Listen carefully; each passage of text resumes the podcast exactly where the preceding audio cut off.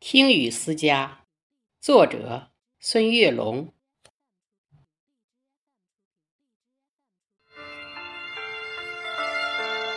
斑驳的旧瓦片，雨滴在把从前敲打。圆滑在撞击的一瞬间，分身出许多的往事嘈杂。那满是笑声的院中枣树，那满是追逐的石像脚步，压水机还在那里静默涂鸦。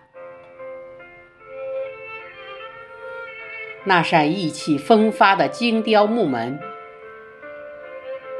如今在大雨倾盆中，故人拍打。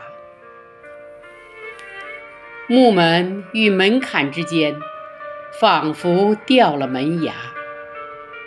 依稀的野草在狂风中舞蹈。那锈蚀的铜锁等待主人归家。外墙的壁画依稀显露繁华。归来归去的明天。任风吹雨打，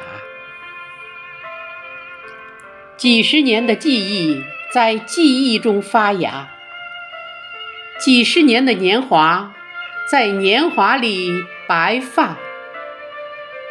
只有那少年的自己在家中嬉闹，只有那光阴中的自己在讲述乡话。我们在漂泊中忘记回家，都市的霓虹灯照不亮乡下。我们在远游中拼命升华，生存生活把许多浮躁压垮，生存生活。把许多浮躁压垮。